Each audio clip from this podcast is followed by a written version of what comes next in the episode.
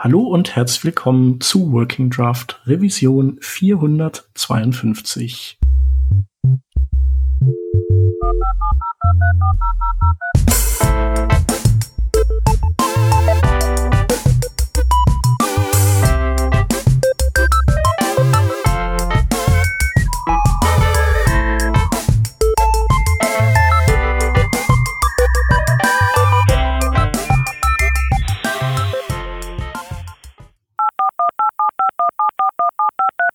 Diese Revision von Working Draft wird euch präsentiert von Timer. Zeiterfassung von Developern für Developer. Timer bringt gesetzeskonforme Arbeitszeiterfassung und auftragsbezogene Projektzeiterfassung unter einen Hut. Mit Timer ist es nicht nur super einfach Arbeitszeit zu erfassen, sondern ihr könnt auch auf Knopfdruck in App, Web oder Terminal sofort sehen, wie es um das Zeitbudget eines Projekts bestellt ist. So könnt ihr euch nicht nur das lästige manuelle Nachtragen von Arbeitszeit schenken, sondern ihr wisst auch jederzeit, ob für Kunden Änderungswunschnummer 4213 noch Zeit übrig ist. Damit ist Timer den Bedürfnissen der Softwarebranche auf den Leib geschneidert und weit mehr als nur ein Ersatz für Excel-Tabellen und Zettelsammlungen. Unter timer.com slash workingdraft könnt ihr Timer ausprobieren. Timer schreibt sich T-I-M-R, also ohne E. Dort, also auf timer.com slash workingdraft, könnt ihr nicht nur 14 Tage lang Timer kostenlos testen, sondern nach Ablauf der 14 Tage auch noch einen 10% Rabattcode abstauben. All das und alle weiteren Infos zu Timer gibt's auf timer.com slash workingdraft. Wir bedanken uns bei Timer für die Unterstützung von dieser Revision von Working Draft. Timer, Zeiterfassung von Developern für Developer. Wir sind heute zu dritt da hätten wir einmal aus dem Team den Rodney. Hallo. Und wir haben einen äh, Gast zum wiederholten Male da, und zwar den Frederik Braun. Hallo. Hallo. Wir, also wir haben, glaube ich, wir zwei hatten vor fünf Wochen schon mal die Ehre, eine erste Security-Folge aufzunehmen zum Thema Cross-Site-Scripting und ähm, Cross-Site-Scripting-Sanitizer-Ansätze. Äh, und das war sehr spannend und sehr schön. Und äh, da haben wir die Stunde ganz gut rumgekriegt. Und wir hatten aber noch so ein, zwei andere Themen, wo wir gesagt haben, die könnten wir eigentlich auch noch mal in Angriff nehmen und haben ja beschlossen, dass wir das einfach noch mal in einer zweiten, in einem zweiten Teil machen. Ja, und dieser zweite Teil, das, das wäre dann heute. Und äh, da du schon Gast warst, würde ich sagen, wir verweisen einfach auf die sehr hörenswerte Revision 447 und äh, da erzählst du ja, wer du bist und was du so treibst und machst und tust. Ja, genau. Genau. Mhm. Genau, und das, äh, worum es heute geht, ist auf jeden Fall auch so ein bisschen Brain Twister-mäßig und hat seinen Ursprung eigentlich, also zumindest größtenteils, in einem Vorfall, der vor zwei oder drei Jahren bei Intel passiert ist. Richtig? Oder? Genau. Zumindest war das und zwar der letzte war das, Anstoß dazu. Ja, so der letzte Anstoß war, waren Spectre und Meltdown. Das ist ja auch durch wirklich alle Medien gegangen. Also so sehr, dass mich wirklich alle gefragt haben, okay, muss ich jetzt meinen Computer wegwerfen oder neu kaufen? Weil es ja zu Recht eine sehr erschreckende Sicherheitslücke war, nämlich eben Sicherheitslücke in ähm, in CPUs. Und wie sich dann rausgestellt hat, in nicht nur Intel, sondern auch AMD und, und alle, alle üblichen eigentlich. Und das ist dann natürlich schon ärgerlich, weil da machst du halt nicht, nicht so ohne weiteres Update runterladen und fertig ist, ne? Ja, ja manchmal lassen sich ja die CPUs so mit, äh, die haben ja irgendwie auch so sowas wie Firmwares, ne? die genau. die BIOS dann da reinpatchen. Ja. Ähm, ich glaube, also bei, bei manchen Dingen ging das sogar auch. Das war ja so eine ganze, so eine ganze Armada an verwandten Problem. Aber beim vielen ging das ja dann genau. nicht mehr. Genau, es gab dann, es gab dann so Microcode-Updates, aber teilweise hatten die dann so gruselige Performance-Einbußen von irgendwie 30 Prozent. Ich bin mir bei der Zahl nicht absolut sicher, aber schon relativ heftig. Also es macht dann, macht dann keinen Spaß, wenn du den Leuten sagst, so, entweder hast du jetzt einen sicheren Computer oder, mhm. oder du kannst zocken, aber beides geht nicht. Ja. Sonst musst du dir den neuen kaufen. Das ist halt hart, weil ein CPU ist ja jetzt auch nicht günstig oder wenn die eingelötet ist, dann ist die nicht nur, nicht nur teuer, sondern auch einfach nicht auszutauschen. Also. Ja. Das ist schon ärgerlich. Genau. Und die, die wichtige Schwachstelle hier ähm, hervorzuheben ist Spectre. Da geht es um ähm, die, die, die das ähm, veröffentlicht und, und erarbeitet haben, waren äh, Researcher von, äh, von Google Security und ähm, ich glaube auch akademische Researcher aus, ich weiß leider gerade nicht auswendig, welche Uni. Es haben ein paar Leute parallel mehr oder weniger das gleiche ähm, aufgetan und haben sich dann ausgetauscht, als klar wurde, dass äh, diverse Leute mit Intel reden über Schwachstellen. Na, auf jeden Fall haben die gesagt, wir nennen das Spectre, weil das erstens uns noch lange Zeit verfolgen wird und weil das eine Optimierung ausnutzt, die heißt Speculative Branching. Also da geht es darum, dass die CPU ohne zu wissen, wie die Daten aussehen, die verarbeitet wird, sagt, ich werde sehr wahrscheinlich hier diesen if-Zweig nehmen und nicht den anderen else-Zweig. Und ähm, wenn ich mich vertan habe, weil das dauert ein bisschen, bis die Daten vom RAM zur CPU kommen, wenn ich mich vertan habe, dann mache ich einfach einen Rollback, dann ähm, setze ich sozusagen den CPU-Zustand äh, zurück und rechne einfach, dann habe ich halt nicht vorher schlau richtig gerechnet, sondern dann ist die Optimierung kaputt, aber dann ist das Ergebnis noch richtig. Und das Problem ist, dass die Sicherheitsforscher halt rausgefunden haben, dass es, äh, dass diese Seiteneffekte, dieses erfolgreiche oder eben nicht erfolgreiche spekulative, speculative Branching, ähm, das lässt sich erkennen. Das lässt sich erstens gezielt triggern und das lässt sich relativ gut erkennen vom Angreifer. Und in dem Angriffsmodell von Spectre geht es darum, dass du jemanden hast, der innerhalb desselben Prozesses, was ja vielleicht so ein bisschen obskur ist, Code ausführt oder innerhalb des Systems auf jeden Fall schon Code ausführen muss, das ist klar. Ist es nicht, glaube ich, und äh, ist es nicht so, dass, dass du quasi du, du schleust Code ein, der da nicht hin sollte und machst du dann zunutze, dass die CPU sozusagen äh, ein, ein wenig dümmlich ähm, versucht, irgendwie Dinge schon zu erraten, die es tun soll.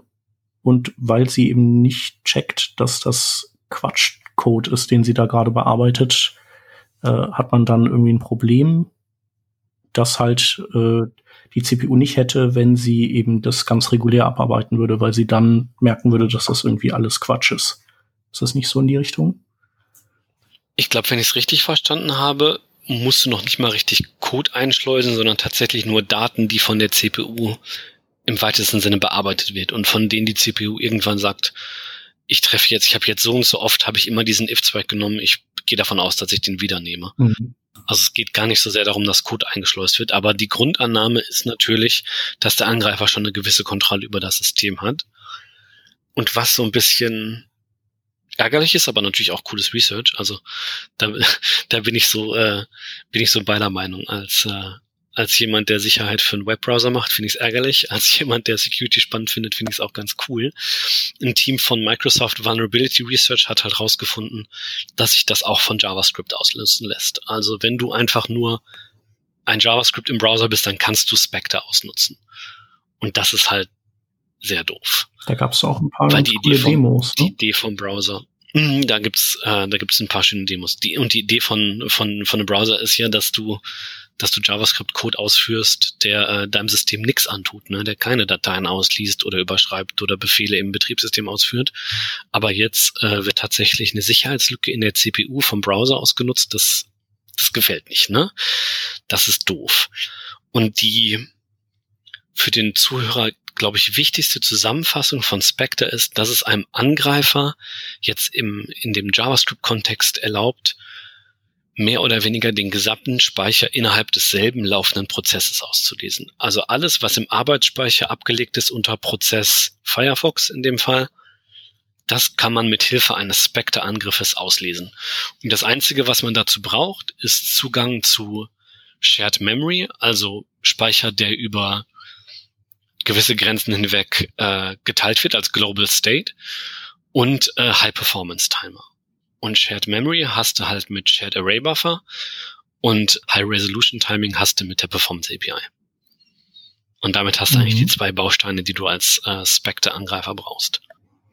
Genau, aber es gibt ja nicht nur Shared Array Buffer, die waren ja, die waren ja dann sozusagen ein prominentes Opfer dieses Spectre-Fundes, weil die, äh, also die, ich glaube, gab es das überhaupt in anderen Browsern als im Chrome, aber im Chrome wurde es ja dann erstmal wieder abgeschaltet. Ja, bei uns auch. Wir hatten es auch und haben gleich gesagt, nee, da müssen wir uns jetzt was überlegen. Ja. aber es gibt ja auch so, es gibt ja auch noch bestimmte Dinge, die, ähm, die auch im selben Prozess quasi laufen, wie zum Beispiel iFrames oder liefen zumindest früher zu der Zeit noch. Und ähm, dann gibt's noch so, so andere Brücken woanders hin, die, die eben auch dann sozusagen ein, Einfallstore waren. Und ähm, genau, und um, um all diese, diese Probleme des Code-Teilens, ähm, um die geht's eigentlich heute, oder? Genau. Oder beziehungsweise ums Verhindern. Darum geht's. Und, und iFrames sind in dem Fall nicht nicht das Problem, sondern die sind in dem Fall quasi das Opfer von einem Spectre-Angriff. Ne? Denn wenn du, wenn du in einem iFrame was von einem anderen, von einer anderen Webseite nachlädst, dann sollte das ja äh, normalerweise durch die Same Origin Policy geschützt sein. Ne? Also die Idee ist ja, dass du, und das ist ja eigentlich die, das Fundament, die Basis von, von Websicherheit und Browsersicherheit, dass wenn du ein iFrame hast, der zu einer anderen URL gehört, dann kannst du da nicht im DOM reinwuseln mit äh, iFrame Content Document und so weiter. Und das genau. fällt aber dem Angriff natürlich zum Opfer. Ne? Alles, was du von einer anderen Webseite reinlädst und im gleichen Prozess hast, ist auslesbar. Und das ist ein Problem. Genau. Das ist das, was wir eigentlich schützen wollen. Deswegen haben wir als allererstes Shared Array Buffer weggenommen und haben überlegt, was können wir machen, um Shared Array Buffer dem Web wieder verfügbar zu machen und es sicher zu tun. Und das ist dann, glaube ich, so nach langem Reden wird das heute, glaube ich, dann so der krönende Abschluss sein. Was können wir tun? Was muss man beachten?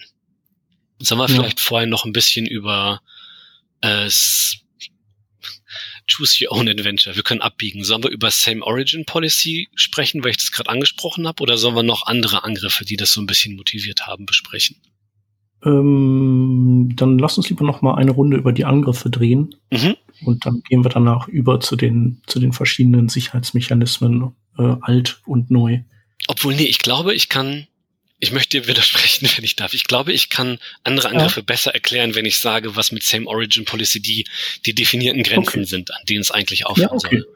Ja, macht auch Sinn. Ja. Ähm, genau. Same Origin Policy wurde hm, jemand anders hat das mal so schön gesagt, wurde mit JavaScript gleichzeitig erfunden und mit iFrames, weil man gemerkt hat, das ist ja jetzt irgendwie blöde, wenn man auf unterschiedlichen Webseiten unterschiedliche Dinge tut, die vielleicht nichts miteinander zu tun haben sollten, zum Beispiel die eine Seite Shopping, die andere Seite Banking, dann sollte natürlich nicht möglich sein, dass die, äh, dass die sich untereinander stören. Und das Grundprinzip ähm, Same Origin Policy heißt halt, ähm, das Origin muss gleich sein. Das Origin ist hm, das Triple von dem Scheme, dem Host und dem Port einer URL. Also zum Beispiel HTTPS, example.com und Port ist ja in der URL normalerweise nicht aufgelistet, aber den kann man sich ja denken. Ne? HTTPS ist 443, HTTP ist 80 und wenn man es explizit dahinter schreibt, dann ist es halt ein anderer. Der springende Punkt ist aber auf jeden Fall, dass ähm, aus der, aus der Flash-Welt kennt man das vielleicht auch noch unter, unter Cross-Domain. Auf jeden Fall, der Sinn der Sache ist, dass Webseiten sich per JavaScript nicht gegenseitig, ich sag mal, reinwuseln wollen. Also ganz explizit, wenn ich ein iFrame habe oder ein, oder ein Pop-up-Window mit Window Open und das gehört nicht zum selben Origin, also die Domain muss stimmen und das Scheme muss stimmen, also HTTP und HTTPS ist nicht das gleiche. Und nur wenn die stimmen, dann kann man mit iframe.contentDocument ähm, im Dokument rumwuseln. Und das gleiche gilt auch für alles andere. Also wenn ich jetzt ein, wenn ich jetzt ein Bild nachlade, dann kann ich es darstellen, aber ich kann es nicht über die Canvas API auslesen. Wenn ich ein iframe anzeige, dann kann ich ihn nur darstellen, aber nicht auslesen. Wenn ich einen Fetch Request mache, äh, dann kann ich den machen, aber ich kann das Ergebnis nur auslesen, wenn es Same Origin ist oder wenn das, was ich fetche, explizit sagt, nee, das ist schon okay, ich als Seitenhersteller möchte, dass das alle lesen können. Also die mhm. Same Origin Policy ist so das Fundament für, wo hören Web APIs auf äh, und wie weit dürfen sie gehen. Das geht auch auf das CSM, CSSOM runter. Also wenn du eine genau. äh, CSS-Datei von einer anderen, von einer anderen Origin lädst, dann kannst du diese Inhalte nicht im äh, CSSOM iterieren. Das ist auch äh, anstrengend. Genau. Das ist total anstrengend, aber tatsächlich ähm, gab es da ganz explizite Angriffe von, ich glaube, das war, das war ein sehr cooles Paper, dessen Name mir leider jetzt nicht einfällt, aber ich glaube, es war Cross, irgendwas mit Cross-Domain-Attacks. Ich habe das während meines Studiums gelesen. Und zwar hat das halt jemand geschafft, in eine Webseite was zu injizieren, was kein XSS war, sondern der hat eigentlich nur, ich glaube, Sternchen, geschweifte, aufgeschweifte zu injiziert. Und dann äh, äh, slash Sternchen für Anfang des CSS-Kommentar und dann hat der Browser gesagt, ja, das ist ja ziemlich gültiges CSS, dann lade ich das mal als Style nach. Und dann über das CSS-OM diese Webseite quasi ausgelesen, obwohl die Cross-Origin war. Deswegen ist auch CSS an der Stelle sehr, sehr knauserig. Und deswegen ist CSS auch sehr, sehr ähm, anstrengend, wenn es darum geht, dass die Content-Types nicht stimmen. Was Skripte ja zum, zum Teil noch sehr liberal handhaben. Mhm. Und es gibt ja noch, also das ist ja die Same Origin Policy. Ähm, mhm. Es gibt ja dann auch noch den Begriff der des, also Same Site. Genau. Ähm, wollen wir auf den später zu sprechen kommen oder sollen wir den hier auch einbauen kurz? Da können wir auch was einbauen. Genau. Same Origin ist so das, das, ähm, das strikteste. Ein paar Sachen ähm, sieht man weniger granular. Ähm, Same Site heißt in dem Fall, wir gucken uns nicht die komplette Domainname an, zum Beispiel www.example.com, sondern uns reicht die Site. Und die Site ist im Endeffekt die registrierbare Domain. Also du registrierst ja nicht www.example.com, sondern du registrierst example.com. Oder, na, also ganz egal, wie viel, wie viel ähm, vorne steht, ob das jetzt ein co.uk ist oder ein .com oder was auch immer. Du hast ja nur einen Namen, den du dir kaufst und das ist die Site. Und Same Site heißt, die registrierbare Domain und das Scheme müssen übereinstimmen. Und das ist ja ähm, für Cookies jetzt gerade interessant geworden, ne? Mit äh, Same-Site-Cookies. Und in ein paar anderen Web-APIs wird es, wird es verwandt, auch in den, auch in diversen Headern, die wir heute noch besprechen werden, genau. Mhm.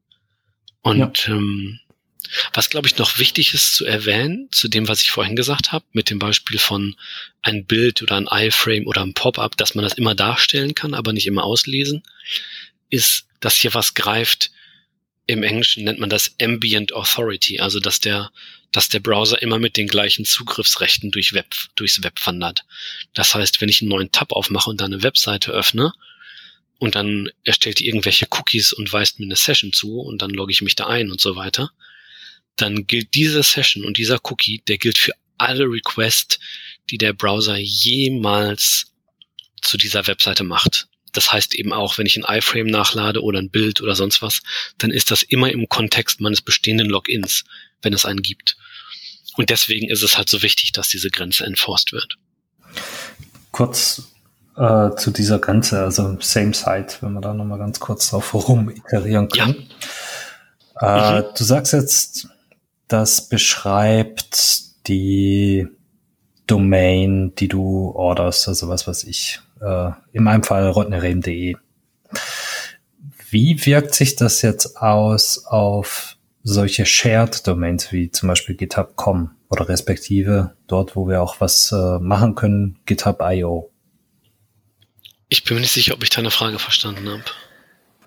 Ich glaube, der Rodney meint, dass äh, wenn man wenn man äh, Dinge auf Same oder wenn man ah, jetzt. wenn Dinge sich an Same Site orientieren und man so quasi äh, GitHub Pages hätte, dann könnte ich äh, mit meinem shep.github.io bei rodneyrem.github.io rumfuddeln, genau. theoretisch. Genau, sehr schön. Aber ich meine, es gibt, gibt da so eine mhm. Allow- und Deny-List nochmal von speziellen Domains, oder? Kann das sein? Ganz genau. Was nämlich eine Domain ist und was eine Top-Level-Domain ist, das ist ein bisschen schwieriger. Da habe ich tatsächlich gerade so ein bisschen ähm, vereinfachend drüber geschrubbt.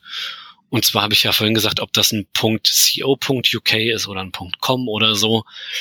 Ähm, das sei dahingestellt. Tatsächlich ist das relativ klar definiert. Ne? Es gibt das, was wir als äh, als Top-Level-Domain kennen. Aber Top-Level heißt ja im Namen schon das aller, aller oberste. Das heißt, Top-Level im reinen Wortsinn wäre halt immer nur Punkt UK. Und .co.uk ist sozusagen eine, wie wir das auch mal genannt haben, eine Effective Top-Level-Domain.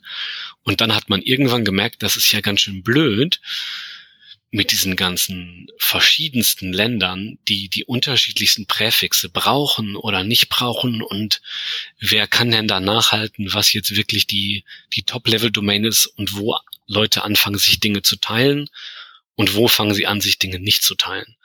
Und man hat es tatsächlich technisch nicht richtig lösen können über einen Standard oder so, weil es halt Länder gibt, da, äh, da gibt es irgendwie drei Punkte oder vier Punkte, bis dann wirklich was anfängt, bis du was registrieren kannst. Und die verschiedensten Ausnahmen. Und wie wir wissen, Domains gibt es jetzt schon relativ lange, die kann man jetzt auch den Leuten nicht mehr wegnehmen, wenn es die einmal gibt. Und ähm, was sich dann jemand überlegt hat, und ich weiß gar nicht, wer das gewesen ist, war die sogenannte Public Suffix List. Die wird tatsächlich auch von Mozilla maintained. Das ist so ein Community-Projekt und da wird einfach aufgeschrieben, ja, für Web Security eigentlich hauptsächlich, was ist jetzt eine Top-Level-Domain? Und ähm, um es anders auszudrücken, was ist ein Public Suffix? Also wo hört der Benutzerteil auf und wo fängt der gemeinschaftliche Teil an?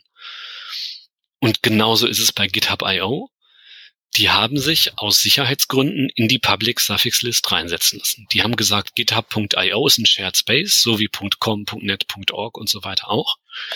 Äh, setzt es mal da rein, denn es wäre nämlich echt doof, wenn der Shep und der Rodney sich gegenseitig die Cookies wegnehmen würden auf ihren github.io Seiten.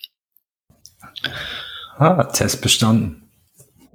Und jeder, du wusstest das, ja?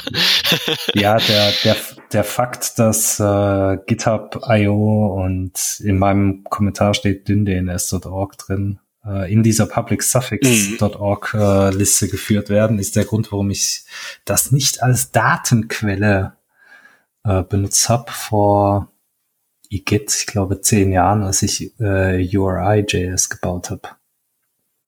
Wow. Da nennt sich das auch noch Second Level Domain, was du jetzt als Effective Top Level Domain benannt hast, bezeichnet hast. Ja, genau. Es gibt, ähm, ich bin gerade auf so einer Webseite von, ich glaube, das ist von den äh, von den Google Developer Advocates äh, https web.dev slash same-site-same-origin, wo es alles nochmal erklärt ist.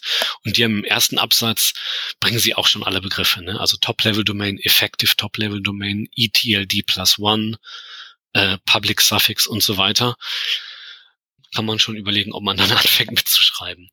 Aber genau, und ähm, das ist bei Amazon S3 und bei ähm, ich glaube, Azure Static hast du nicht gesehen und so weiter. Die sind alle in der Public Suffix List. Sonst kriegst du halt alles, was irgendwie im weitesten Sinne CDN ist oder Shared Content, äh, kriegst du nicht ähm, ordentlich abgesichert. Die Public Suffix List ist tatsächlich eine von Hand maintained Liste, was eigentlich eine Domain ist und was eine Top-Level-Domain ist, die ganz fundamental Core Web Security ist und die man tatsächlich braucht und nicht durch irgendwie einen schönen Standard oder Algorithmus abge, abgelöst werden kann. Das ist einfach eine Textdatei als Liste. Mhm.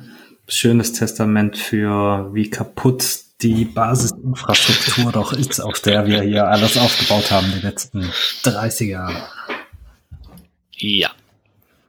Ein bisschen ja. Ja. Aber das macht ja auch die Würze aus, ne?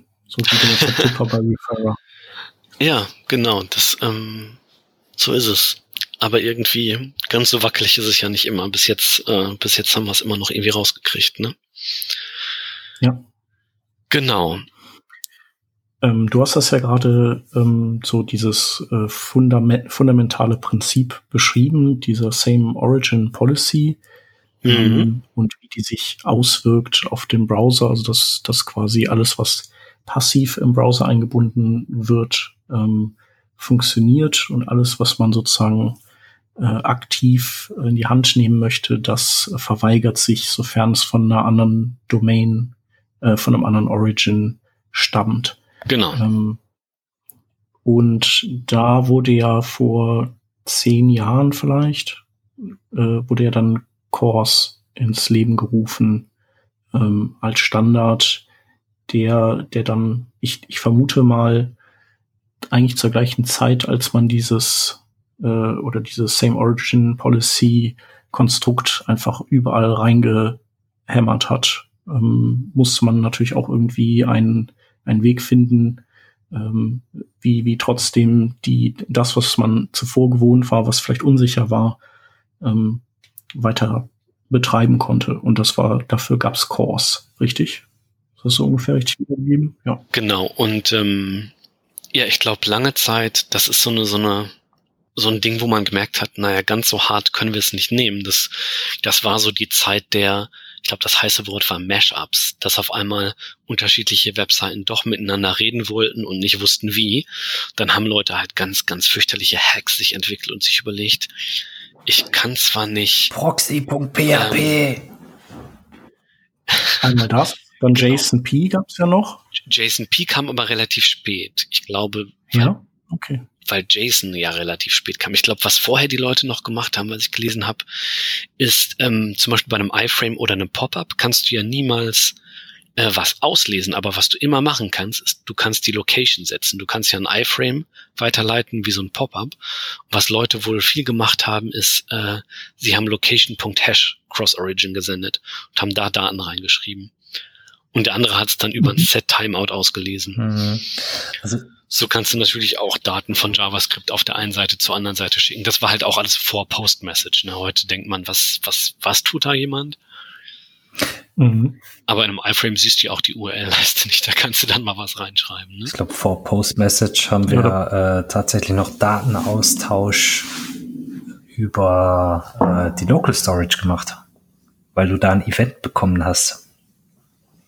Mhm, aber Post-Message, also Local Storage kam ja mit IE 8 und der hatte auch Post-Message. Also Local Storage ist auch relativ jung, ne? Ist alles so Web, Web 2.0, glaube ich, ist das alles, ne? Mhm.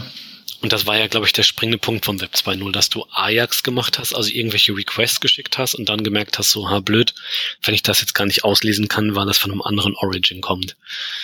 Ja, und da greift halt dann, dann CORS oder Cross-Origin Resource Sharing. Und da geht's halt darum, dass die Webseite sagt, no, das kann jeder mitlesen. Also das, ähm, das kann man eben nicht sagen, ah, wir wollen ein Web der Mashups, deswegen dürfen jetzt alle an der Same Origin Policy vorbei und alles lässt sich auslesen, was soll schon schiefgehen. Das kann man halt leider nicht machen. Ne? Und dann hat man gesagt, okay, da muss man explizit jemandem Werkzeug in die Hand geben und dann darf der sagen, oh, meine Daten sind öffentlich, die können geteilt werden. Und das geht mit einem HTTP-Header. Und der typischste und häufigste, der eigentlich auch mittlerweile von jedem CDN mitgeschickt wird, ist dann Access Control Allow Origin Doppelpunkt und dann das Sternchen. Und damit heißt es, hier ist wirklich alles erlaubt. Jede Webseite, ne, also Allow Origin Sternchen, ähm, heißt halt jedes Origin darf diese Dinge auslesen. Und gerade bei dem CDN macht das ja total Sinn, wenn du da irgendwelche Dateien gehostet hast, dann geht's ja meistens nicht darum, dass es irgendwelche User-Daten sind, sondern dass du die wirklich breit, breit verteilen willst. Mhm. Genau. Und ähm, Cores ist natürlich ein bisschen schwieriger als ja, ich erlaube alle, sondern man kann natürlich auch ein explizites Origin reinschreiben und sagen, okay, nur folgende sind erlaubt. Dann gibt es natürlich auch ein paar Spezialisten, die sagen, ich gucke mir den Referrer-Header an und spiegel das immer in dem Access Control Allow Origin Antwort-Header. Dann muss ich keinen Stern senden, aber das ähm, stellt sich raus, ist eine doofe Idee, weil den Referrer-Header kriegst du nicht überall und iFrame Sandbox, dann sendet der, glaube ich, mhm. gar keinen und so weiter. Also wo man das macht, glaube ich, ist doch immer, wenn man, wenn man äh, Credentials mitschicken genau. möchte, genau, dann genau, da kann man kein Sternchen mehr. Genau. Ja, dann muss man das so machen, leider Gottes. Genau das, das ist ganz wichtig. Wenn du diesen Sternchen-Dings machst, dann ist es automatisch für anonyme Requests erlaubt. Das heißt, du sagst an der Stelle, ja, das geht, aber dann nicht im Sinne dieser, was ich vorhin Ambient Authority genannt habe, sondern du kannst dir das anonym runterladen, aber das sollte nichts, nichts mehr mit der Session des Benutzers zu tun haben. Genau. Das heißt, Cores führt, glaube ich, tatsächlich diese Unterscheidung ein zwischen Credentialed Requests und Anonymous Requests. Wo gesagt wird, ich kann jetzt auch einmal was anfordern und ich schicke nicht meine Cookies mit. Und dann kann quasi jeder, also der Browser, der Benutzer, die Webseite, die den Aufruf macht und auch die Webseite, die aufgerufen wird, sicherstellen, dass nichts schieflaufen kann im Sinne von äh, private Daten werden über Origin Boundaries ausgelesen, weil es halt explizit ein Request ist ohne Credentials. Also so wie wenn äh, jeder andere halt auch auf die Webseite gehen würde. Und ähm, einen Credential Request gibt es dann über einen bestimmten Header, den, ähm, den man dann in Fetch senden kann, also über Fetch senden kann, dass man sagt, ja, ich möchte aber doch ganz eben doch meine Credentials mitschicken und das soll Cookies enthalten. Und dann kann man die Antwort nur lesen, wenn die Webseite sagt, ja, Credentials in Ordnung, da gibt es einen speziellen Header für und wenn der Access Control Allow Origin eben nicht den Stern enthält. Denn Stern ist keine, ist nie eine gute Security Policy, ne? Sondern da muss man schon sagen, mit wem will ich denn hier sprechen, mit wem will ich spielen. Und da muss man natürlich gucken, wie man seine Header aussendet. Und was ich vorhin gesagt habe, es gibt ein paar Webseiten, die, die senden dann, äh, die generieren den Header automatisch und gucken sich das, äh, den Request-Header an von demjenigen, der da was abfischen möchte und sagen, ja, ja, das erlaube ich dir und spiegeln dann die Domain im Access Control Allow Origin Header. Das kann aber zu Problemen führen ob man das jetzt aus dem Referrer mhm. oder aus dem Origin Header nimmt vom Request, äh, spielt fast keine Rolle. Aber ich glaube, es ist ja auch, ist ja auch so, dass du im Allow äh, Origin äh, Header kannst du ja, glaube ich, keine Liste an ähm, das ist richtig. An Origin das ist richtig. Geben, ne? Das ist so ein bisschen so ein mhm. Design-Flaw, finde ich, so ein bisschen von Cores. Du kannst ja auch, ich glaube, was auch nicht funktioniert ist, also bei manchen HTTP-Headern ist es ja auch in Ordnung, wenn du die, wenn du mehrere von denen also mehrere Einträge hast. Und dann mhm. ist das sozusagen wie eine komma-separierte Liste. Und das geht, glaube ich, bei Cores eben auch nicht. Zumindest nicht in jedem Client. Ja.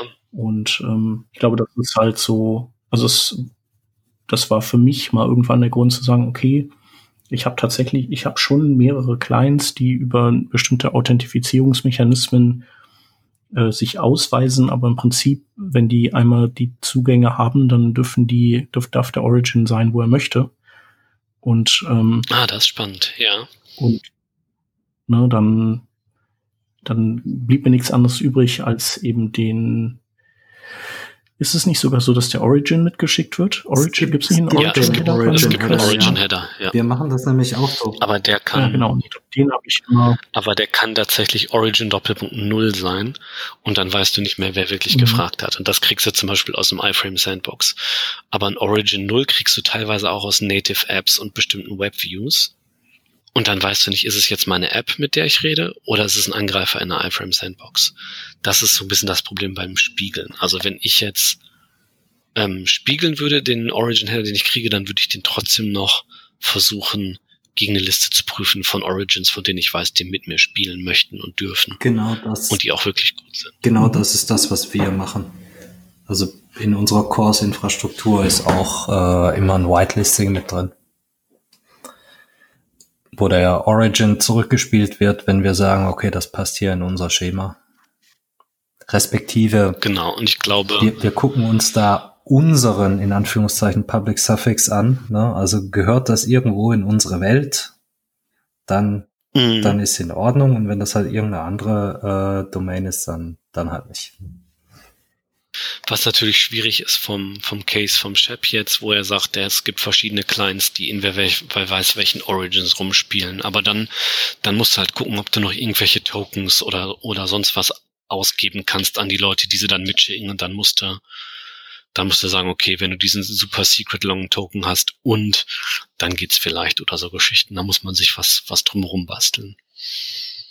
Ja. Aber ja, zu, zu Kurs kann man fast auch eine eigene Sendung machen, ne? ja, definitiv. Definitiv.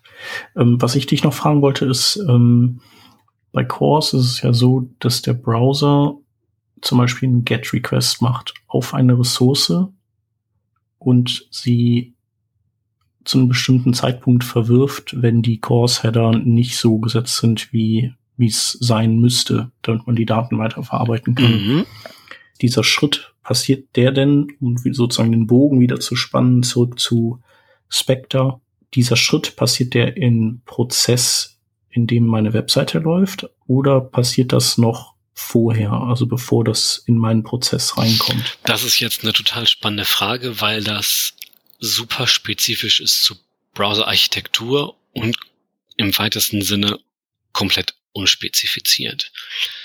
Ich glaube, der Browser von vor zwei, drei Jahren hätte das noch anders gemacht. Dann wäre das alles vermutlich in dem Prozess gewesen, in dem, in dem die Webseite ausgeführt wird.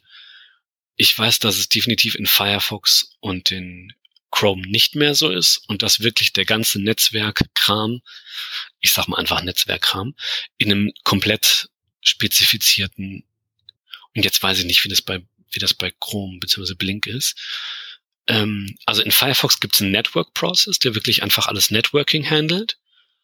Mhm. Und da geht es durch und das schickt dann im Idealfall, da gibt's auch noch ein bisschen Architekturarbeit, ähm, schickt er wirklich nur den Result an den Prozess, der das haben darf, wenn er es haben darf. Ja. Und ich glaube, in Chrome ist es so, dass es im Parent-Prozess passiert, aber ich bin mir nicht sicher. Also ähm, Mini-Exkurs Prozesse in einem Browser. Du hast immer im weitesten Sinne ein Parent oder einen Broker, der sich darum kümmert, alles zu kontrollieren und alles zu steuern. Und das ist der einzige Prozess, der vollständig mit dem Betriebssystem reden kann und darf.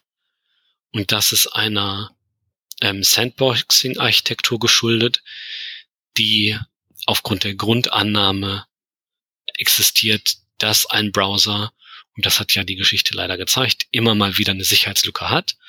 Und wenn die ausgenutzt wird, von irgendeiner bösen Webseite, dann soll es nicht dazu führen, dass halt sofort, zack, Virus installiert, Computer hops, fertig aus, äh, kannst aus dem Fenster schmeißen, sondern dass das, was übernommen wird, nur ein Prozess ist, der im besten Fall zwei oder drei Tabs beinhält ähm, und sonst nix. Mhm. Und äh, im Zuge von massiver Parallelisierung und massiven Multicores gibt es nicht nur einen Prozess, der sich die Webseiten anguckt und einen Prozess, der mit dem Betriebssystem redet, sondern es gibt unheimlich viele Prozesse, die sich alle mit den unterschiedlichsten Webseiten parallel befassen können. Und ähm, das ist die grundlegende Architektur. Dann ist es wieder in jedem Browser ein bisschen anders. Leider kann ich es am besten nur beantworten für Firefox.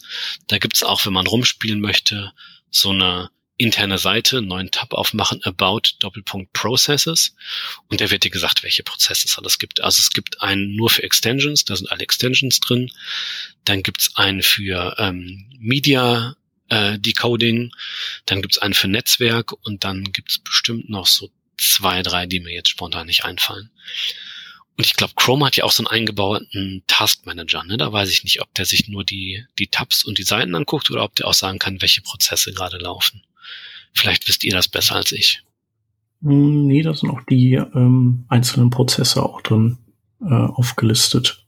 Genau. Also Dienstprogramm, Audio Service, äh, Tracing Service, GPU-Verarbeitung, Network Service und so weiter. Ich habe es jetzt auch mal aufgemacht. Ah genau, Network, GPU, genau, ein GPU-Rendering-Prozess gibt's bei uns auch. Den habe ich, glaube ich, vergessen. Ja, und das dient ja nicht nur der Sicherheit, sondern auch teilweise der steigert das ja auch die Geschwindigkeit, genau. weil, weil das eben auf separaten Threads dann laufen kann. Genau, also der erste, der, der Sinn alleine schon von der Tatsache, dass du was hast, was mit dem Betriebssystem redet und was hast, was mit den Webseiten redet, ist an sich schon auch ein Performance-Gewinn, weil du halt sagst, das User-Interface funktioniert noch, selbst wenn die Webseite unendlich, unendlich heißes JavaScript laufen lässt, was irgendwie dein System in die Knie bringen könnte oder in den 90ern in den mhm. Knie gebracht hätte. Und klar, sobald du halt, ähm, sobald du so eine Aufgabenverteilung hast, ist es performanter und wenn du halt richtig, richtig viele Prozesse laufen lässt, dann ist es natürlich umso performanter.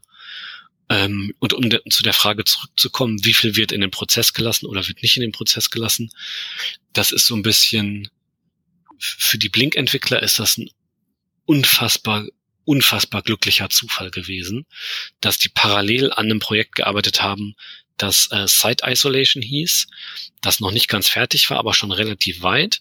Und daran haben die gearbeitet, unabhängig davon, dass es Spectre gab. Das heißt, die konnten unheimlich schnell sagen, diese zwei, drei Leute, die da experimentieren, die sind jetzt ein Team und die haben jetzt Priorität. Und dann sorgen wir dafür, dass jede Site, und zwar jede Site, also jeder iFrame, der nicht auf der gleichen auf der gleichen Site, ne, same Site, äh, liegt, alles kriegt einen separaten Prozess. Alles. Also du hast nicht mehr Process per Tab, sondern du hast wirklich Process per Site. Und ähm, irgendwo habe ich mir äh, eine Zahl aufgeschrieben. Und äh, genau, auf einer typischen Website, Nachrichtenwebseite mit, mit Ads und so weiter, hast du ohne weiteres dann einfach 14 Prozesse, die beteiligt sind, nur um diese Webseite darzustellen. Und da mhm. geht es dann nämlich genau darum, dass du für iFrames und Dinge, die nicht, äh, die nicht zur selben Zeit gehören, also auch Images und so weiter, dass du tatsächlich einen komplett separaten Prozess nur für diese Site bereitstellst. Und dass das zwar alles, alles angezeigt wird von dem, von dem Parent-Prozess, von dem, der mit dem Betriebssystem redet und dann tatsächlich das Rendering auf die Grafikkarte oder das, das Bild auf den Bildschirm bringt, der kann das natürlich alles sehen. Aber selbst die kleinsten, kleinsten Ads, die kleinsten Werbebanner, alle in eigenen Prozess. Das machen wir in Firefox auch, allerdings ist es noch nicht 100% fertig. Man kann das schon anmachen in den Prefs. Bei uns heißt das Project Fission, also Fischen wie, wie Fission, Kernspaltung. Und ich benutze es auch privat auf meinem Computer und es läuft auch sehr stabil.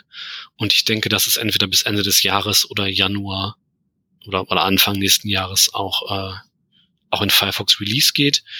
Aber wir waren halt nicht zufällig vorbereitet. Deswegen ist es bei uns noch nicht hundertprozentig so, dass jeder, jede Site definitiv und hundertprozentig immer nur irgendeinen Prozess kriegt.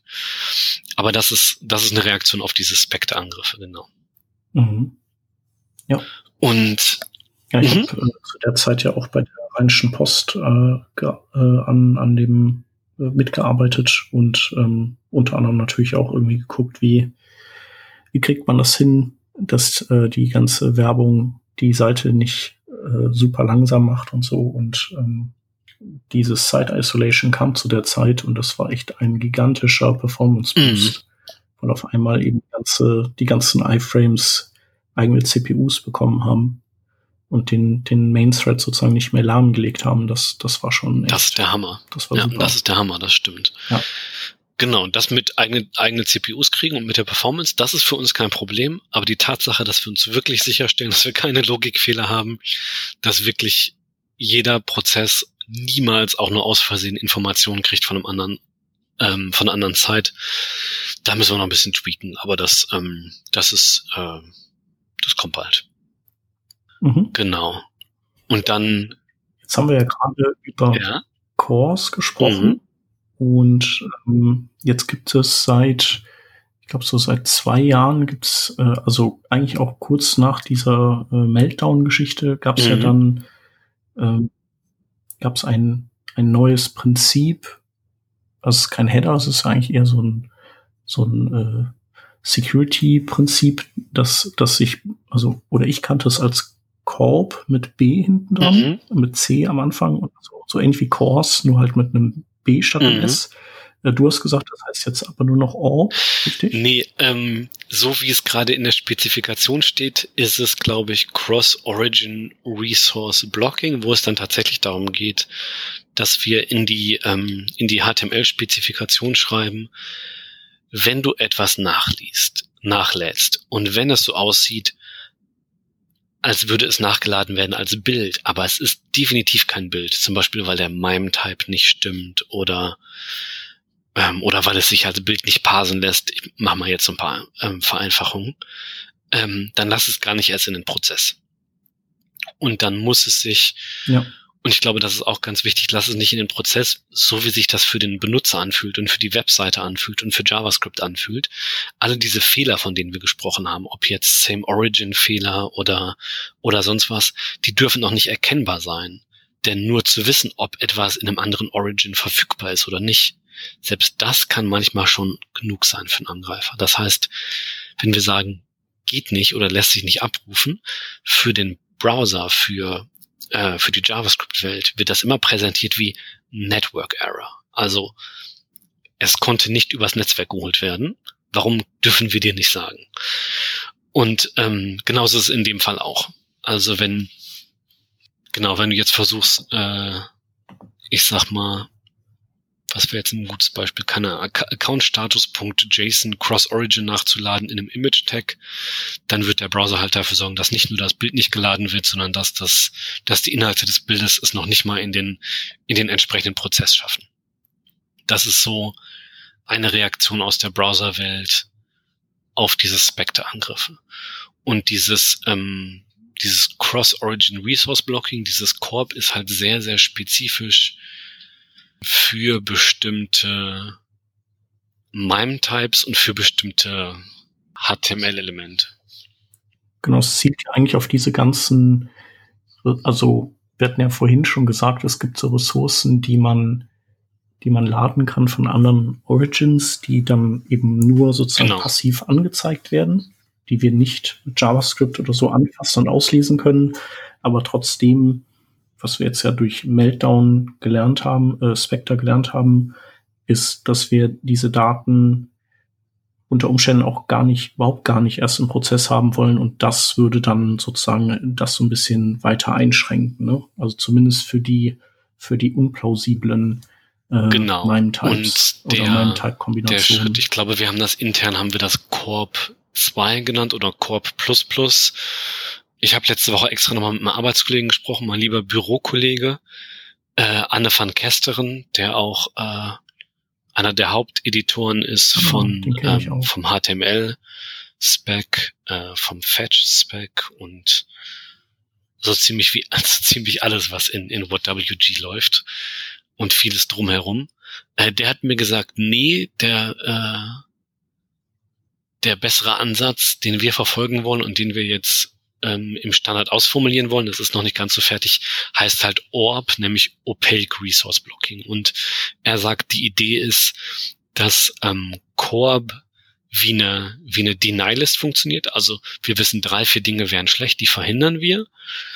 Und, ähm, und Anne sagte mir, er könnte sich durchaus vorstellen, dass das sowohl spezifizierbar ist als auch implementierbar, ohne irgendwelche Webseiten kaputt zu machen, dass wir es umdrehen und eine ganz klare, möglichst kleine Erlaubliste, also, also, dass wir, dass wir die Logik umdrehen, das, das gleiche Ziel erfüllen, aber halt sagen, wir lassen nur noch folgende MIME-Types zu folgenden HTML-Elementen zu, äh, unter folgenden Voraussetzungen und sonst geht es nicht.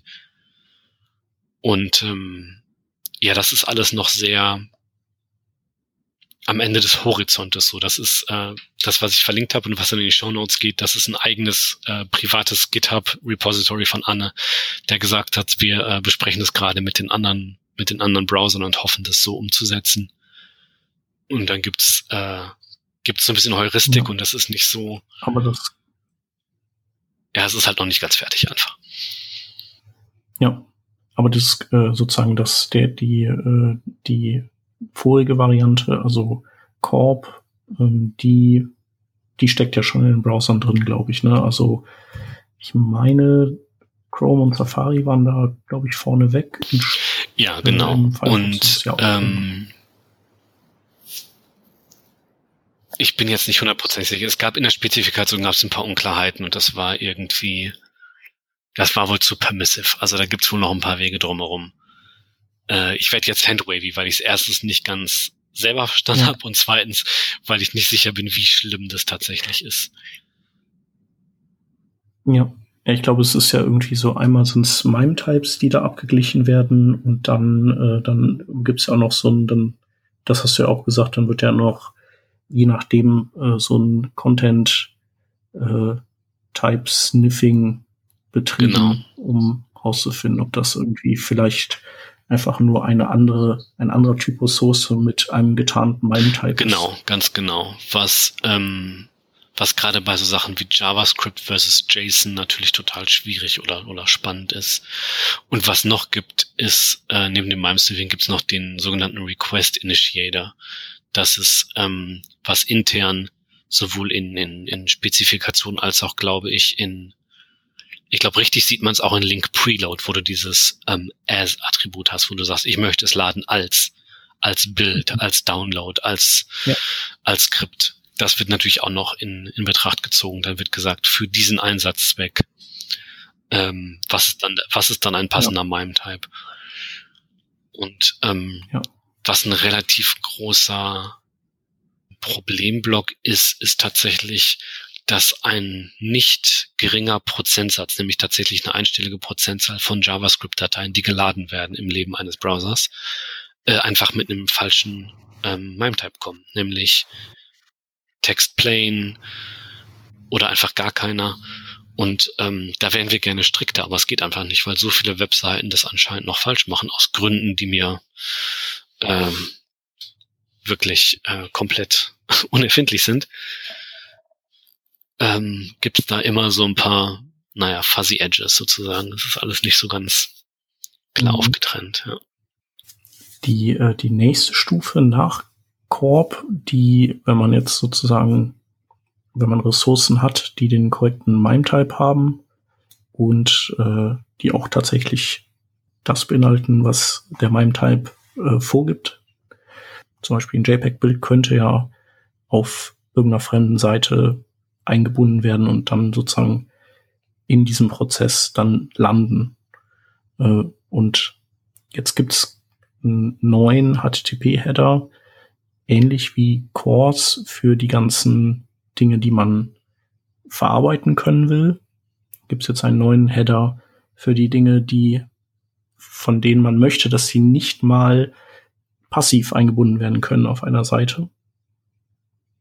Und das ist der Corp Header mit P. Genau. Also nicht Corp mit B, sondern mit P. Cross-Origin Resource Policy. Ja, das ist der Corp. Moment, wo wir die Hörer verloren. Ne? Corporate aktive äh, Betriebsbehinderung. Also das best besser hätte man das nicht wählen können. so habe ich es noch nie betrachtet. Ich denke, also ich denke, das wird, da haben die das auch von ja. abgeleitet. Due to a corp policy, this genau, resource cannot be rendered. ja, ist doch, also fühlt sich jetzt direkt komplett natürlich an und äh, würde in den Mails äh, auf meinem Telefon gar nicht weiter auffallen. Also das ist die rettende, ist gekauft. die rettende Eselsbrücke, Rodney. Das ja? ist die rettende Eselsbrücke. Kann ja, das ist ein Korb-Header, natürlich. Korb set no. Ja. Ja. Genau. Also, um es nochmal ganz klar zu sagen, es ist ein Response-Header, mit dem man sagen kann, das soll nicht geladen werden. Da musst du noch nicht mal versuchen, den MIME-Types zu sniffen oder sonst was. Das ist einfach, nee, lass mal.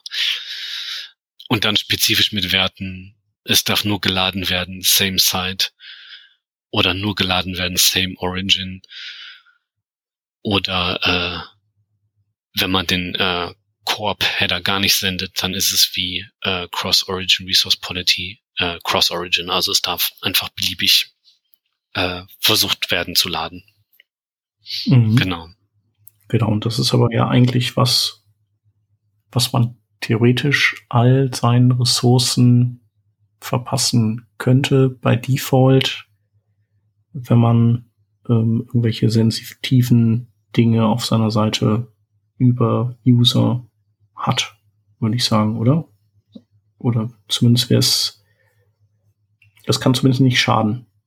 Also, weil ich wüsste auch nicht, also klar, man kann Mashups machen und so weiter, aber ich wüsste ja auch nicht, warum ich unbedingt so eine Art Hotlinking von Ressourcen bei mir durch andere Seiten zustimmen sollte. Ja, also, also wenn es, gerade wenn es darum geht, wie dynamisch generierter Content und so weiter, oder, oder user-spezifischer, dynamischer generierter Content, sage ich mal genauer, dann kannst du ganz ohne Bedenken äh, Cross-Origin Resource Policy senden mit Same Origin als Wert oder wenn du diverse Subdomains hast wie account.example.com oder sonst was, dann sendest du halt äh, Same Site als Header, genau. Mhm. Mich würde da übrigens interessieren, was die äh, Google Bildersuche dazu sagt, wenn man die Bilder, die eigenen Bilder mit diesem, diesem Wert ausstattet. Weil ich glaube, die werden doch quasi gehotlinkt. Oder? Dann sa oder vielleicht sagen die dann, vielleicht sagen die dann sowas wie, die Vorschau kann nicht angezeigt werden und haben, haben irgendwie eine kleine, kleine Auflösung des Bildes äh, im Google Cache liegen, weil mhm. die haben ja das Internet im Google Cache liegen. Also warum nicht auch, warum auch nicht die Seite mit dem äh, mit dem Core Header, solange der gute SEO hat, ähm, taucht er wahrscheinlich in den Ergebnissen auf. Weiß ich aber auch nicht genau. Okay. Ja, so theoretisch äh, Also von deiner Domain kann das nicht nachladen, aber die haben ja das Internet einmal nee. runtergeladen, von daher äh, vielleicht zaubern die dann eine Alternative aus dem Hut.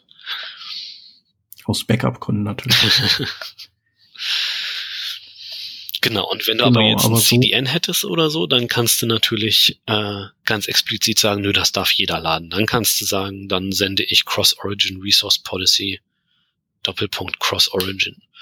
Und da können wir, wenn wir wollen, gleich mhm. mal oder der Zuhörer, wenn er am Schreibtisch sitzt, mal einen Test machen und sich seine Lieblings drei CDNs äh, raussuchen und gucken, wer das schon sendet und dann entscheiden, äh, ob das ein ob das ein modernes progressives CDN ist oder nicht. Ich kenne die Lösung leider auch nicht auf dieses auf dieses Experiment. Von daher äh, Auswertung mag variieren. Ja, ich äh, gehe mal auf die äh, auf die gute alte jQuery-Seite. Die hat doch auch immer mhm. äh, verteilt von irgendwelchen CDNs. Wie ist das denn hier? Ich möchte es downloaden. Es gibt nur Download. Mit den Leuten vom jQuery CDN habe ich vor, ich sag mal so fünf, sechs Jahren mal geredet. Sehr, sehr nette Leute. Die sind für solche Vorschläge übrigens extrem offen. Den habe ich nämlich damals gesagt, dass die mal Access Control Allow Origin äh, auf Stern setzen sollen für Sub-Resource Integrity. Und dann haben die gesagt, Mensch, das ist ja eine gute Idee. Äh, wir wollen auch, dass die Leute unserem, unserem äh, CDN vertrauen. Machen wir gerne. Das mhm. war ein mhm. schönes Gespräch. Guck mal hier. Code und was sagt das Ergebnis?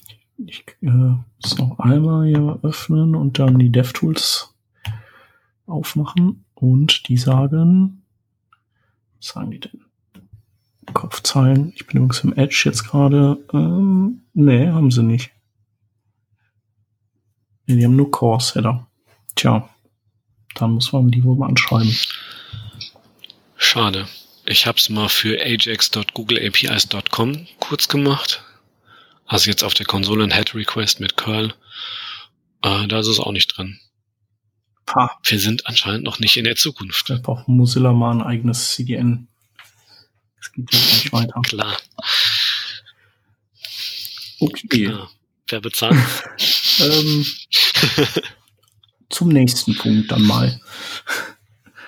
ähm, genau, also ja. bei Cores kann man kann man quasi also das äh, Abfragen bestimmter Ressourcen zulassen, die normalerweise blockiert werden. Und bei Corp kann man das Abfragen von Ressourcen blockieren, die normalerweise per Default möglich wären. Ne? Genau, ganz genau. Und dann haben wir noch zwei weitere Header. Ich weiß nicht, mit welchem soll man anfangen? Äh, ich würde noch mal einen kleinen Schwenker ja. machen zu äh, Cross-Site-League-Angriffen und danach würde ich mit ah, Cross das waren die, die du später noch mal ins Spiel bringen wolltest. Mhm. Genau. Und ähm, Cross-Site-Leaks sind so Angriffe, die in der Theorie, glaube ich, schon seit locker zehn Jahren bekannt sind und ähm, auch gewisse Leute schon, schon auf dem Schirm hatten, äh, aber kürzlich so ein bisschen neu in den Fokus gerückt sind, weil ein paar Leute gemerkt haben, da kann man kann man ganz spannende Sachen machen. Und Cross-Site Leak heißt einfach nur, dass man aufgrund der bestehenden Möglichkeiten, die es eben gibt, äh, was rausfinden kann über eine Ressource, die in einem anderen Origin liegt. Und damit macht man sich verschiedenes Benutzerverhalten ähm, äh, Browser, Entschuldigung, Browserverhalten zunutze, die äh, im Rahmen der Same Origin Policy eben erlaubt sind. Also es zeigt quasi Schwächen der Same Origin Policy auf. Äh, ganz billiges so, Beispiel ist, ja. ist Timing. Mhm. Und äh, so das einfachste Beispiel, was mir einfiele, wäre äh, vielleicht nicht Timing, sondern ähm, die Tatsache, dass du bei einem iFrame oder bei einem Pop-up kannst du immer hast du ja immer eine Window-Reference zu einem Window-Objekt in einem anderen Origin. Das ist aber opak. Ne? Da kannst du dir normalerweise nur, du kannst die Referenz holen, aber du kannst, glaube ich, nur Location setzen. Ne? Du kannst es weiterleiten, das Pop-up oder das, das iFrame und das war's schon über, über Content Window. Was es aber auch gibt, ist Punkt Length, äh, was ich bis vor kurzem gar nicht auf dem Schirm hatte. Und das zeigt dir tatsächlich, wie viele weitere iFrames ein Cross-Origin Pop-up enthält ähm, oder eben der iFrame. Mhm. Und es gibt halt viele Webseiten, die komplett anders aussehen je nachdem, ob du eingeloggt bist oder nicht. Wenn du nicht eingeloggt bist, dann wirst du weitergeleitet auf Account. sowieso und kriegst erstmal nichts angezeigt. Und wenn doch, dann kriegst du eine ganz große Webseite, keine Ahnung, ähm, sagen wir mal Webmail oder so, die aus relativ vielen Frames bestehen. Und das heißt, angefangen haben Leute zu sagen, ich kann rausfinden, ob du eingeloggt bist auf der und der Webseite, indem ich das im iFrame lade, den iFrame verstecke und dann über contentwindow.length gucke, wie viele Frames in diesem Frame drin stecken. Mhm. Das ist jetzt so, pff, ist jetzt nicht so der super spannende Angriff, ne? Ist da jemand eingeloggt oder nicht? Aber wir wissen, dass es irgendwie, irgendwie ist es nicht so ganz richtig. Irgendwie entspricht es nicht unserem, unserem Sicherheitsbewusstsein. Und dann gab es ein paar Leute, die haben dann gesagt, okay, wir treiben es auf die Spitze, wir finden noch ein paar andere Sachen. Erstens natürlich haben dann äh, die, die Verteidiger gesagt, okay, ähm, das mit dem iFrame können wir verhindern mit so Sachen wie X-Frame Options oder CSP, aber das geht halt auch mit einem Pop-up und ein Pop-up kannst du nicht verbieten. Ne? Jede Webseite lässt sich in einem Pop-up öffnen. Und was sich auch erkennen lässt, sind ähm, tatsächlich Weiterleitungen und Redirects in so einem Pop-up über äh, history.length, wenn du dich selber weiterleitest. Und mhm. also es ist so ein, man merkt das vielleicht schon, äh, Cross-Site Leaks ist so ein, so ein Korb gemischtes. Also es gibt ganz viele verschiedene Techniken, die es irgendwie erlauben, was rauszufinden. Ähm, klar, ganz, ganz klar für Bilder, Videos, Audios und so weiter kann man natürlich Cross-Site auslesen, ähm, wie lang das Video ist, wie lang Audio ist, wie groß das Bild ist im Sinne von, von Bilddimensionen. Was auch jemand rausgefunden hat, ist, man kann mit bestimmten Fetch-Optionen, kann man, glaube ich, sagen, hol das mal nicht aus dem Cache. Und mhm. das ist insofern blöd, weil dir das ein perfektes Timing erlaubt. Du kannst sagen, hol das mal nicht aus dem Cache und dann äh, weißt du, wie lange die Webseite normalerweise braucht zum Laden. Und dann kannst du das vergleichen mit, wie lange das braucht, wenn du eingeloggt bist und wie lange das nicht eingeloggt bist. Und wenn du dafür sorgst, dass es nicht aus dem Cache kommt, kannst du. Ne, jetzt habe ich mich, glaube ich, verrannt. Naja, aber grundsätzlich ähm, Genau, also solche, solche Sachen gibt's ja. Also ich weiß mhm. gar nicht, wie mhm. das mit der, es gibt ja auch noch die ähm, Resource Timing API. Ich weiß noch nicht, wie das da bei der ist, aber da kannst du ja auch dann einfach, äh, wenn was aus dem Cache kommt, dann ist es zum Beispiel null. Und wenn's nicht mhm. aus dem Cache die kommt, ist tatsächlich für Cross-Origin, für Cross-Origin Resources ist die ist die tatsächlich, ähm, ich glaube, gesperrt. Da gibt's auch einen Header, der ganz, ganz so ähnlich ist, der ganz, ganz so ähnlich ist wie, wie Course tatsächlich. Ja. Und der heißt äh, Timing Allow Origin. Ah ja, ah, okay. Ich der glaub, ist tatsächlich genau befasst. Also weil ich habe tatsächlich irgendwann mal ähm, also so zu der Zeit, wo man einen Facebook-Like-Knopf brauchte und einen Tweet-Knopf, also nicht ich brauchte, sondern die Kunden mm. das brauchten. Ja. Und es dann ja auch diese, diese Heise-Lösung gab mit dem Aktivieren äh, einzelner mhm. Optionen. Ähm, da habe ich gedacht, ich könnte das ja so machen, dass ich einfach schaue, ist ein User äh, bei einem dieser Dienste eingeloggt und da habe ich so, ein, so ein, quasi so eine Kaskade von iFrames benutzt, die dann quasi den Referrer verschleiert haben. Also um den User nicht gegenüber Facebook zum Beispiel zu leaken. Also das heißt, es war quasi, Facebook hatte keinen Plan, wer da von wo kommt. Ähm, mhm. und dann habe ich äh, das Timing von einem Bild, glaube ich, gemessen. Ähm, beziehungsweise, wow. nee, das war was anderes. Ich glaube, da habe ich, das war wieder was anderes, aber in dem Fall habe ich, glaube ich, einfach nur geguckt, kann ich ein Bild aufrufen, habe ich einen On-Error oder ein, oder ein On-Load und dann äh, ist er eingeloggt oder nicht und dann kann ich ihm eben dieses Share-Knöpfchen zeigen mhm. oder eben nicht, weil er ist eh nicht bei Facebook. Ja. Okay, nee, das war doch was anderes. Du alter Hacker, du. Ja. Mhm. ja die, der Sam, die Same Origin Policy hört zu und es gefällt ihr nicht. Sie wird wütend. Ja. Genau, also da gibt's diverse Tricks, die so sehr, sehr, wo man dann merkt, diese Same Origin Grenze, die wird dann doch, wird dann doch schwammig. Und, ähm, Aber ja aus historischen Gründen auch nur wieder, ne? Weil, weil diese ganzen Gedanken um Same Origin ja nicht zu Beginn schon äh, gedacht wurden, sondern erst später. Naja, also es war schon in den 90ern. Also es kam halt mit iFrame und Scripting. Also da war Brandon Ike noch Da war Brandon Ike noch Engineer. Also das ist äh, genau, aber so äh, das ist schon Skript einbinden und Bilder und so, das gab's ja dann schon. Ja, eben, genau. Mhm. Aber äh, für so Sachen wie äh, wie die ganzen neuen, da gab's auch einfach eine lange Geschichte von wir haben einen Fehler gemacht, haben gemerkt, dass es blöd war, haben es versucht, irgendwie wieder den Karren aus dem Dreck zu ziehen und dann haben wir eine neue API erfunden und haben wieder den gleichen Fehler gemacht. Mhm. Ähm, das ist leider auch so eine typische Geschichte aus der Entwicklung oder Weiterentwicklung des Webs. Ähm, ja die ersten Iterationen von tatsächlich die ersten Implementierungen, und zwar mehrere Implementierungen in verschiedenen Browsern von der Canvas API, haben das nämlich auch falsch gemacht. Da konntest du Bilder Cross-Origin auslesen. Da stand sogar im Standard drin, dass es erlaubt sein sollte, bis dann irgendwelche Leute gemerkt haben, dass es dann doof ist für so Sachen wie Captchas und so. Und äh, ja, das ist in verschiedenen APIs ist der Fehler immer wieder gemacht worden. Und es gibt auch viele Leute, die sagen, dass CORS jetzt nicht eine bestimmt besonders elegante Lösung ist, wie ihr auch gesagt habt, mit äh, Credential Request und wenn man sagt, welches Origin darf oder nicht. Und trotzdem macht es die Timing API, dieses Timing Allow Origin, was ich gesagt habe, macht es ganz genauso, obwohl Leute gesagt haben, äh, das war jetzt nicht so gut vielleicht können wir das schöner lösen. Und dann wurde aber gesagt, naja, es ist aber pragmatisch, wenn es so ist wie das andere Ding, was die Leute vielleicht verstanden haben, auch wenn es nicht schön ist. Und dann hast du halt so ein, ja, so ein Wildwuchs und so eine, so eine, so eine Inkohärenz leider. Ja. Und ähm, genau, ja, das Problem Cross-Site-Leaks ist halt im weitesten Sinne, äh, du erlaubst einer Webseite, dich irgendwie zu laden als, als Pop-up und es gibt nichts, um das zu verhindern, äh, wie es das bei Frames ja durchaus gibt. Ne, man kann ja durchaus sagen, ich möchte nicht in einem Frame geladen werden. Äh, es gibt aber keine, keine Regel, kein CSP-Guide, gar nichts, die sagt, ich möchte nicht als Pop-up geladen werden. Bis heute. Und genau. Und selbst wenn es das gäbe, gibt es noch den in Anführungszeichen verrückten umgedrehten Fall, du öffnest, du bist auf einer bösen Webseite, öffnest als Angreifer, öffnest dich selber in einem Pop-up, kannst dann vom Pop-up über das Opener Relationship den ursprünglichen Tab kontrollieren.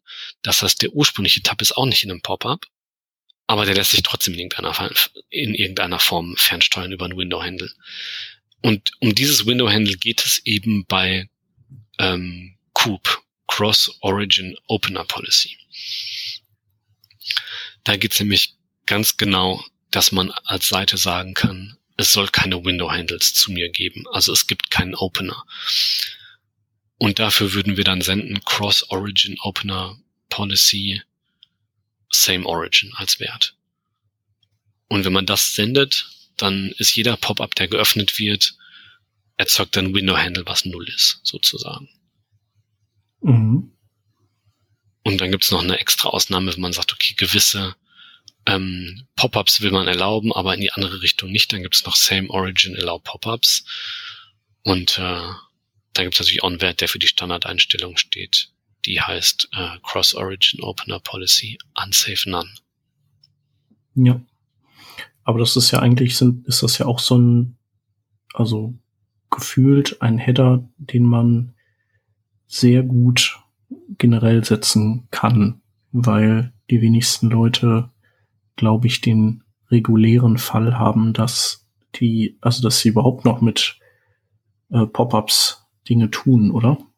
Also zumindest ist mir das so ähm, lange nicht mehr über den Weg gelaufen. Also wenn, dann sind das immer irgendwelche Hackereien. Also das Einzige, was ich jetzt spontan wüsste, wäre so ein ähm, wäre so ein internationaler Bezahlanbieter mit so einem blauen Logo. Oh. Der macht noch mal ab und zu Pop-ups zum Bezahlen. Mhm, stimmt, gut, ja. Aber der, der wird dann, dann, dann sowas wie Opener dann, brauchen. Ja. Okay. Also wenn du Bezahlanbieter einsetzt, dann wirst du es vielleicht nicht senden können. Mhm. Aber das muss ja der Bezahlanbieter senden, richtig? Nein, in beide Richtungen. Wenn der Bezahlanbieter was mit Opener ah, ja. machen möchte. Ja. Okay. Ja. Weil der wird ja, der muss ja Opener.postMessage muss der ja wahrscheinlich machen. Mhm. Und wenn Opener null ist, dann ist äh, schlecht. Dann ist schlecht. Ja, stimmt. Und wenn du dein Geld haben willst, dann, dann ist schlecht. Ja. Genau, aber ja, Cross-Origin Opener Policy kann man durchaus senden. Aber wie das immer so ist, ähm, testen, testen, testen, ne? Ja. Äh, wo du gerade testen, testen, testen sagst, ähm, mhm. es gibt ja, also ich glaube, bei Cores hat man das ja sozusagen erstmal äh, erdacht und später dann gibt's ja dann äh, diese äh, Report, diesen Report-Mode oder diese diesen zusätzliche Möglichkeit, sich Dinge reporten zu lassen. Dann gab's ja noch ähm, eine Performance-Report-Geschichte in Chrome. Also nach und nach hat sich einfach so dieser Bedarf ergeben, dass man mehr Dinge irgendwohin reporten möchte. Und ich glaube, es gibt jetzt ja auch diesen Report-to-Header, so ganz generisch, den, wenn man ihn setzt, ich weiß nur gerade nicht, wie der Support-Status ist oder ob der ganz frisch ist, aber der, wenn man ihn setzt, alle Verstöße gegen irgendwelche Policies, mhm. die man so hat, an diesen Endpunkt meldet. Und das würde wahrscheinlich dann auch für diese Dinge gelten, richtig? Ich weiß nicht, ob es für diese Dinge gelten würde.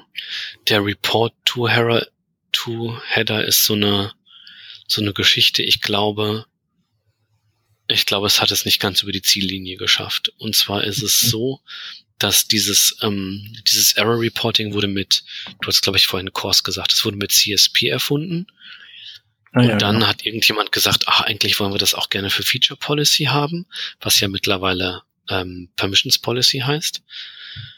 Ähm, und dann hat jemand gesagt, das ist ja doof, wenn wir das jetzt zweimal irgendwie definieren und und erklären müssen. Lass uns das doch auch auslagern in ein eigenes Feature und in eine eigene Spezifikation und dann haben wir so ein Layering. Dann sagen wir, es gibt eine Reporting-Infrastruktur und ähm, dann muss die, die spezifische API wie CSP oder Feature Policy bzw. Permissions Policy, die muss dann nur noch sagen Reporting an und wohin das sagt dir der, der Reporting Header oder die Reporting API was, wie ich glaube, auch eine sehr, sehr sinnvolle Idee ist für Entwickler als auch fürs, fürs Runterspezifizieren und äh, fürs Implementieren, was ja auch, äh, auch gemacht werden muss. Aber ich glaube, dass das nie, nie so richtig fertig spezifiziert wurde. Und ich glaube, es war klar, ja, mit Feature Policy wäre das ganz nett und dann gab es da keinen, der es weitergetrieben hat. Da bin ich mhm. mir aber auch nicht hundertprozentig sicher. Ich weiß nur, ähm, dass das nicht, ähm, dass das nicht ganz durch ist, das Thema. Mhm. Ja, ich guck mal, dass ich in den Shownotes äh, nochmal was mhm. ausgrabe und drauf verlinke, was das angeht. Ja. Eigentlich ist das eine schöne Sache. Also ich ähm, kann mir vorstellen, dass das äh, sehr, sehr cool wäre für viele solche APIs, das zu tun. Mhm. Eben genau weil du manchmal gar nicht weißt, was du für Widgets oder für, für Libraries dann doch auf irgendwelchen Unterseiten dann hast. Ja. Und ja, dann, äh, so dann wäre es Soft Mode. Naja, genau. Und wenn es um Geld, ums Geld geht, dann findest du niemanden, der sagt, äh, ja, stell mal an, wir werden ja sehen, ob der Header funktioniert oder nicht, oder ob die Website noch funktioniert oder nicht. Dann, dann, äh, das muss gehen. Das muss gehen, genau. Da machst du lieber ein halbes Jahr lang Reporting und ähm, fährst dann irgendwie graduell für so und so viel Prozent deiner, deiner Benutzer den Header hoch oder so ähnlich. Ja. Sonst geht's nämlich nicht. Genau. So, dann haben wir eigentlich nur noch einen Header in dieser Riege der Tick, Trick und Trucks, beziehungsweise der Panzerknacker oder auch Daltons, Security Daltons. Ähm, mhm. Und zwar den Cross-Origin Embedder Policy, wo ich gerade den da bin ich mir gerade nicht mehr ganz sicher, wofür der war. Da sieht man mal, wie komplex das ist. Der ist so ein bisschen, so ein bisschen, äh, der ist so ein bisschen Selbstschutz. Da geht es nicht darum, dass ich sage, hey, jemand soll mir nicht was antun, sondern ich schicke das ähm, nicht bei einer Ressource, die nachgeladen wird, sondern ich schicke das zu meinem HTML-Dokument dazu und sage, ich möchte nicht aus Versehen was embedden, was eigentlich nicht in meinen Prozess gehört. Also ich möchte keine äh, Cross-Origin iframes haben, ich möchte keine Cross-Origin Bilder haben, will ich alles gar nicht. Lieber Browser, stelle du für mich sicher, obwohl ich auf mein HTML-Markup aufpasse und so weiter, aber stelle du für mich sicher, dass ich nichts nachlade, was in meinem Prozess nichts zu suchen hat. Mhm. Und hier ist die Ausnahme, beziehungsweise das Zahnrad, was sich in das andere fasst, ist der Corp-Header, den wir vorhin gesagt haben. Nämlich mit Corp kannst du ja sagen, du meinst darf ruhig in beliebigste Prozesse, Prozesse reinwandeln. Da gibt's ja, da gab's ja auch so einen Schalter. Und äh, genau das kannst du dann mit äh, Co-App, äh, mit, mit der Embedded Better Policy, kannst du das enforcen. Kannst du sagen, ich will nur Dinge, die wirklich in meinen Prozess gehören, weil die Same Origin sind, oder die, die ganz explizit mit Corp oder mit Cores gesagt haben, ich kann in alle möglichen Prozesse, weil mein Origin spielt keine Rolle, ich bin eine komplett öffentliche Resource. Mhm. Cool. Genau, also damit sichert man dann quasi den, den Laden eigentlich so richtig ab, ne? Genau. Und okay, und wenn man, äh, wenn man das dann gemacht hat, dann, ähm, dann ist, dann, dann unterliegt dir der Site Isolation, einer, einer kompletten Isolation. Genau. Genau. Und ähm, genau, dann in dem Moment, ähm, also sind, sind wir quasi vor Leaks sicher und ähm, da wir vor Leaks sicher sind, äh, aktiviert der Browser dann, also es ist nicht nur ein Sicherheitsfeature, sondern der Browser aktiviert eben bestimmte Dinge, ähm, wie zum Beispiel Shared Array Buffers. Genau. Ähm, oder äh, High Precision Timing oder ähm, ich hatte gelesen, ich glaube, noch ein paar andere Dinge.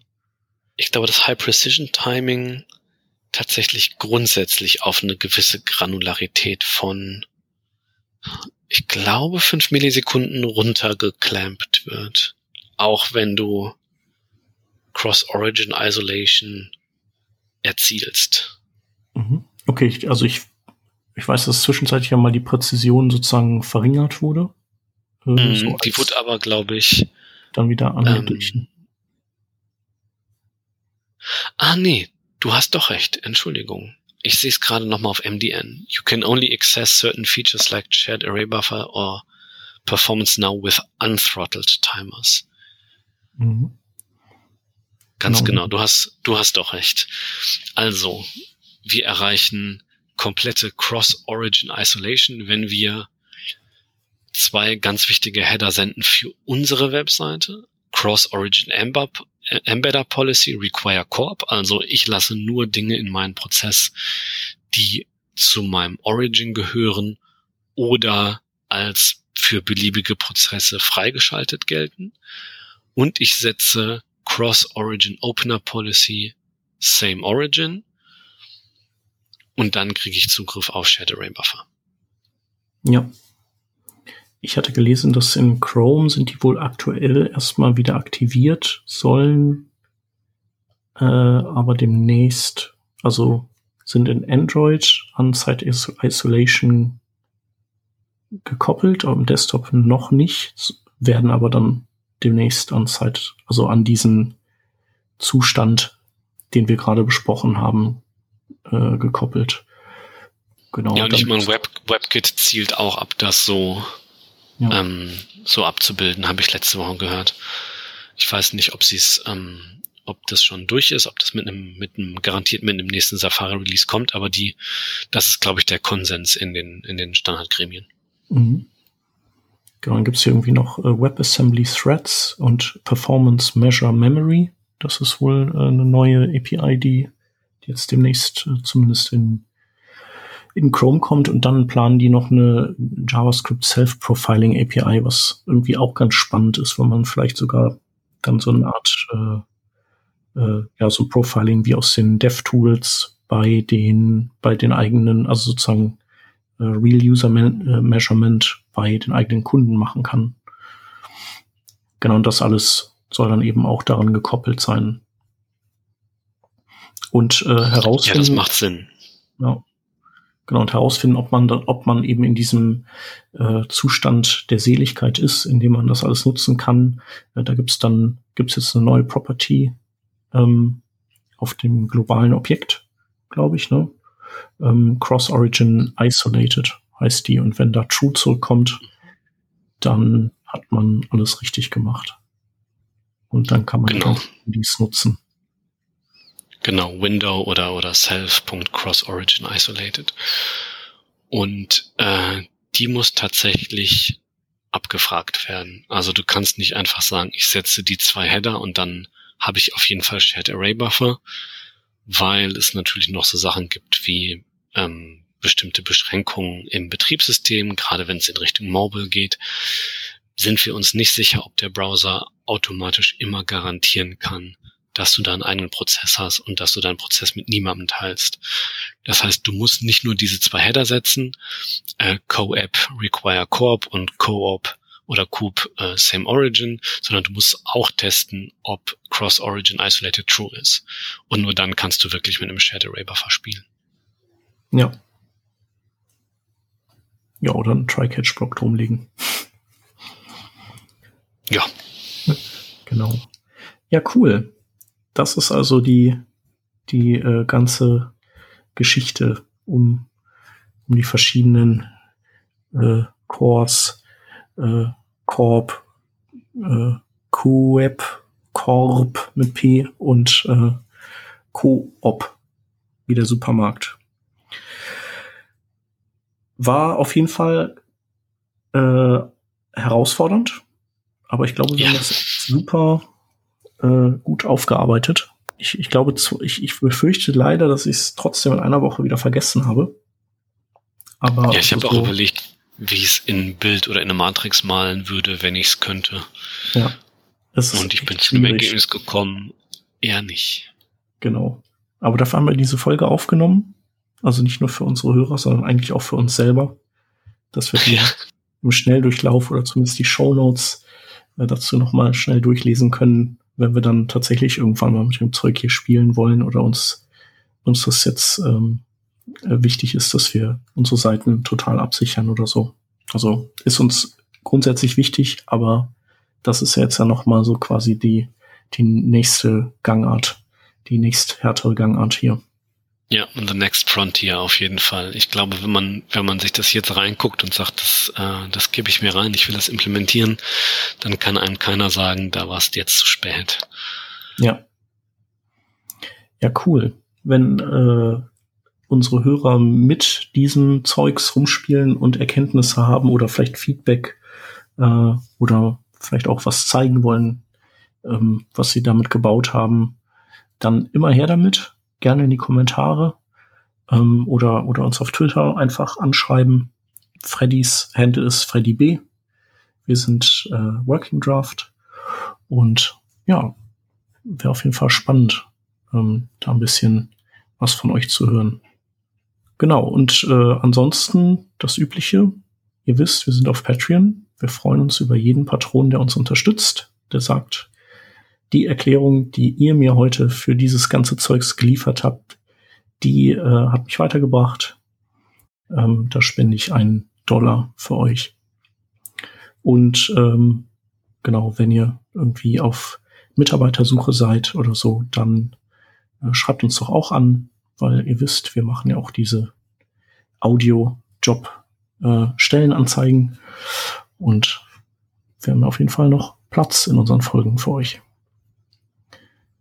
Bleibt abschließend noch zu sagen, Frederik, vielen, vielen Dank für deine Zeit, für die zwei tollen Episoden, äh, wo ja auch die letzte sehr gelobt wurde. Und ähm, ich würde sagen, wir verabreden uns einfach ganz unbestimmt für mindestens noch mal eine Folge irgendwann, wenn wir wieder ein paar coole Security-Sachen zusammengesammelt haben, oder? Ja, da wird sich noch was finden. Ähm, von mir aus gerne, ja. Hat Spaß gemacht. Danke. Ja, vielen Dank und äh, vielen Dank fürs Zuhören. Apropos Und, äh, Zuhören. Ja, ja. Äh, grandiose Hast Nummer? Freddy. Ja, nee, also ich selbst höre ja eigentlich keine Podcasts, äh, würde mir aber wünschen, dass äh, Freddy öfter auftaucht bei uns, weil, also, grandios. Ja, machen wir. Genau, wir brauchen nur Themen. Also äh, ich glaube, so diese Security-Sachen, die, die sind auch nicht schnell aus dem Ärmel geschüttelt. Ähm, die ziehen sich ja, bis da wieder neue Dinge kommen. Ähm, genau. Aber also total gerne. Machen wir. Und ansonsten hören wir uns zu irgendeinem feinen anderen Thema nächste Woche wieder.